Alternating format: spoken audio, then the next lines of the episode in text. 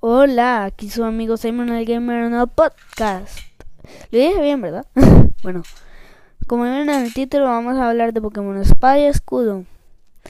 Eh, este juego a mí me ha encantado mucho. Es un muy buen juego que se lo recomiendo si tienen la posibilidad de jugarlo. Sé que ya tiene dos meses, pero hasta ahora yo lo he podido disfrutar. Pero demasiado bien, buen juego, lo deberían jugar. Eh, aquí hablaremos de las cosas que regresaron y también de algunos dos puntos malos que le veo y otros puntos buenos, aunque lo que regresó para mí es puntos buenos. Primero, lo que regresó. Regresaron los combates normales después de Pokémon Let's Go. ¡Yay! Y ya podemos combatir. Ahora sí hay combates silvestres. Ah. También hay también un punto bueno. Ahora vamos con los puntos buenos. Un punto bueno es que vienen muchos Pokémon de otras sagas de Pokémon. Entonces, si no lograste jugar una, igual podrás tenerlos en tu equipo. Digamos, hay eh, Champan. También, no me acuerdo del nombre de muchos de esos Pokémon. Eh, bueno, eh, ustedes me entienden. Hay muchos Pokémon que si no jugaron la franquicia, igual los podrán tener en esta.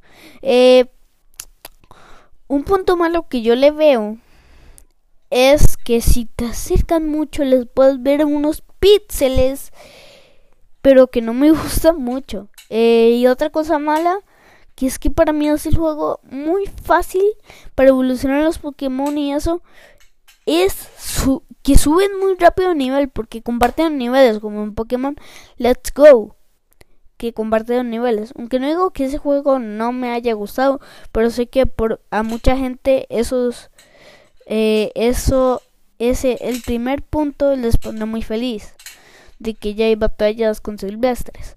Bueno, como sea. Otra cosa que regresó en la bicicleta. La bicicleta. La bicicleta volvió, Amigos, la bicicleta volvió. Sí, volvió. Volvió la bicicleta y con nuevas habilidades. La bicicleta roto. Aquí la publicidad de, la, de, la bicicleta Rotom. Bueno, les voy a contar cómo es.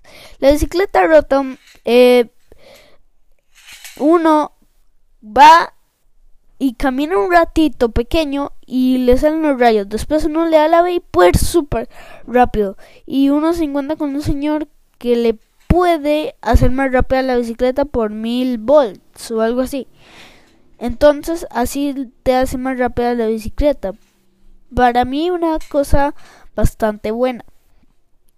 Otra cosa que me ha interesado mucho es que en los gimnasios hay entrenadores que usan mucho el Dynamax. Cada entrenador a cada rato usa el Dynamax. Entonces tienes que tener una estrategia para que no te maten tus Pokémon. Más si tienen más del tipo que te perjudica. Mi estrategia personal es que primero uso dos carnadas. Eh, primero tengo que hacer que el Pokémon del segundo turno tenga por lo menos un punto de vida. Después, cuando usa el Dynamax, ya ahí pierde un ataque porque puede hacer tres con el Dynamax. Entonces uso dos carnadas que lo matan y después ya peleo normal con el Pokémon. Por lo menos esa es mi estrategia. A ver, tienes que tener bastantes Pokémon. Por lo menos todo lleno el, eh, el equipo Pokémon que puedes tener sin enviarlo a la caja del PC. Pero eso te lo encuentras fácil. Y sí, es un juego muy bueno y aquí eh, les dejo al, al no sé cómo decirlo. Eh, unos clips de de yo hablando sobre el juego mientras lo estoy jugando. Hola, soy Simon del futuro. Eh, al final me di cuenta que no sonaba. Sí, es de varios meses después, perdón. Pero ya borré el segmento y estoy agregando ese para que, para que sepan por qué no les puse el audio gameplay. Como lo llamé yo.